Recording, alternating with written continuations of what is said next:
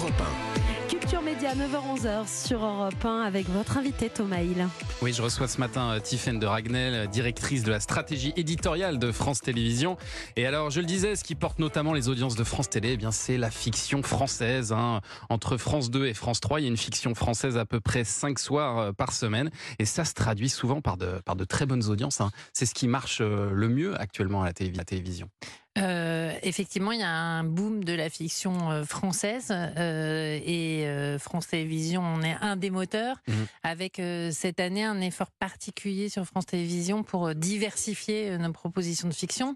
On a toujours nos héros récurrents que les Français apprécient beaucoup, Alex Hugo, Astrid et Raphaël, Ouais. qui ont fait des cartons cette année, mais on est aussi très fiers des fictions et notamment des mini-séries de fiction qui ont particulièrement performé ce- cette année, et notamment la dernière en date, Sambre.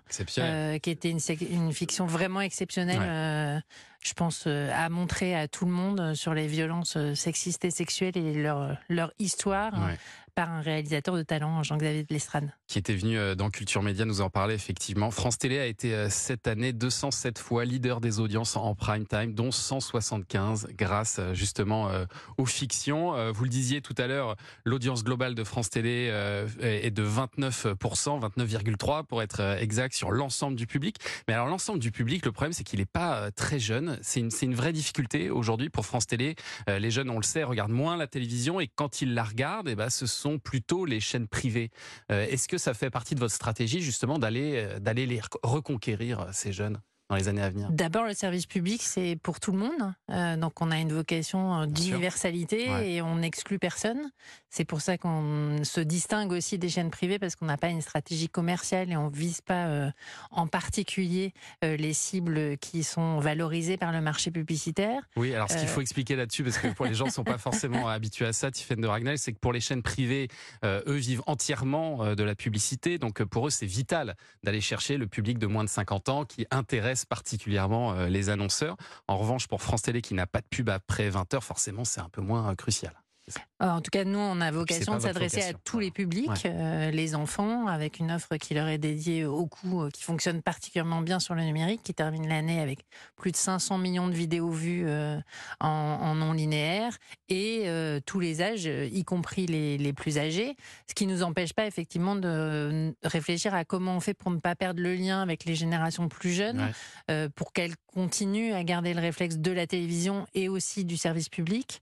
Et ça fait partie de nos ambitions en 2024 euh, de s'adresser particulièrement euh, au public les plus jeunes, renforcer euh, l'offre à destination des enfants, euh, qui est aujourd'hui une offre qui valorise particulièrement l'animation française, Mhm. mais on essaye de diversifier cette offre. On a lancé en septembre 2023 une nouvelle émission incarnée par des jeunes qui s'appelle Au Coucou. C'est le retour des émissions d'accueil dans les offres à destination des enfants et des offres aussi plus diversifiées, des magazines. Euh, on a lancé Théotop avec Théo Curin euh, qui vient euh, discuter avec les enfants de leurs Ouais. difficultés et de problèmes aussi lourds que le harcèlement à hauteur d'enfants. Et pour Et les aussi de jeunes la de fiction 15, pour 15, les- 35 ans, est-ce qu'il y a des, des choses qui sont prévues? On a vu Hugo Décrypte par exemple Euh, qui est Hugo. Décrypte a fait France son Télé. arrivée sur France Télé. Il a d'ailleurs accueilli dans sa dernière émission qui a fait la meilleure audience de Hugo Décrypte Squeezie. Donc c'est aussi de laisser la porte ouverte de la télévision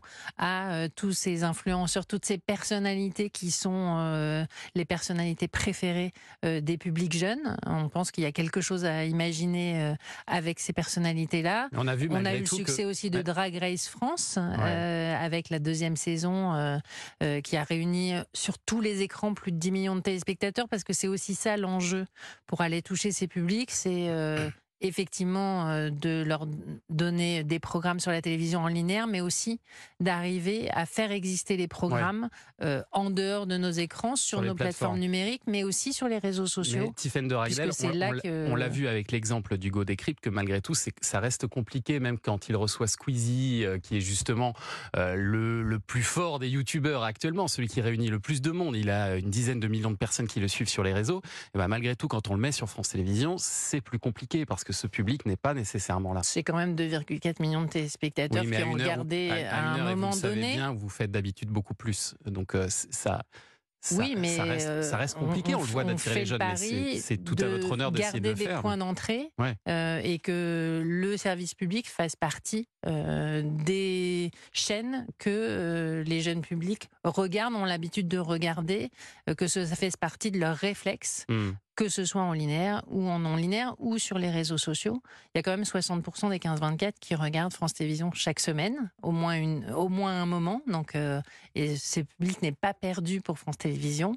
Euh, l'idée, c'est d'avoir pour eux des offres qui leur sont spécifiquement dédiées, notamment euh, à travers notre offre France TV Slash et à travers des programmes comme Drag Race et d'avoir aussi des programmes qui sont capables de les réunir avec d'autres générations. c'est vraiment de mmh. travailler ces deux leviers-là en 2024. Bertrand Chameroy qui arrive aussi en deuxième partie de soirée le vendredi soir, ça, ça s'inscrit dans cette démarche? Ça s'inscrit dans cette démarche, effectivement, euh, puisque l'humour euh, est sans doute un des traitements euh, dont on a besoin sur France Télévisions et qui, par ailleurs, est capable de réunir différentes générations. le succès de The Floor, qui réunit 3,3 millions de téléspectateurs, permet hmm. aussi d'aller chercher, entre autres, un public plus jeune, même si ça réunit un public très large. Restez avec nous, Tiffaine de Ragnel, pour commenter l'actu des médias Oui, le journal des médias arrive avec Julien Pichenet. On va parler notamment de la matinale d'LCI. Comment son présentateur Jean-Baptiste Boursier vit-il l'arrivée prochaine d'un nouveau concurrent sur TF1 Vous l'entendrez, Jean-Baptiste Boursier, dans un instant sur Europe 1. Tout de suite.